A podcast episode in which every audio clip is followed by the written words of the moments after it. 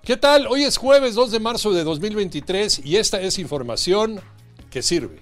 La pregunta es directa. ¿Se aplica o no la ley antitabaco en Acapulco?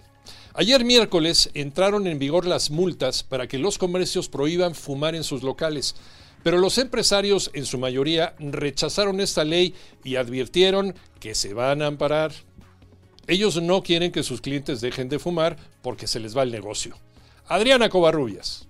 Al concluir el plazo para que autoridades de salud en el Estado inicien operativos contra establecimientos que no acatan el reglamento de la Ley General para el Control del Tabaco, cámaras empresariales y hoteleros de Acapulco advirtieron que las sanciones las enfrentarán con amparos.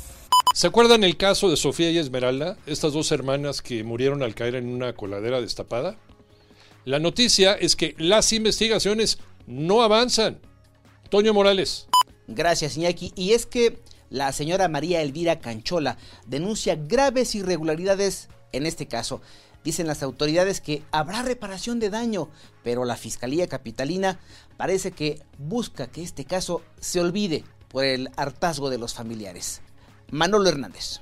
Para la madre de las dos jovencitas que murieron al caer en una coladera en la alcaldía Iztacalco, las autoridades están haciendo ojo de hormiga y se le están haciendo cansada a fin de que deje el caso el pasado 15 de febrero había denunciado que no habían sido reconocidas como víctimas. Mágicamente apareció en la carpeta de investigación una hoja fechada el 19 de diciembre en el cual ya eran consideradas como víctimas. A pesar de esto, aún no se acercan a ella para buscar algún tipo de acuerdo. Solamente se acercaron al padre, quien desde hace 15 años no las veía.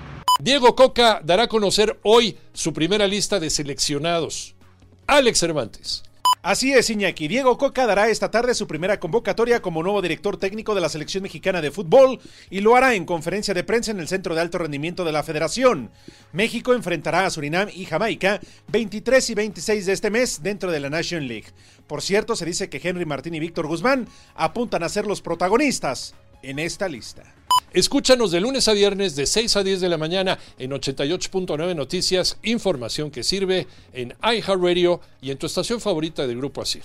Que tengas un extraordinario jueves.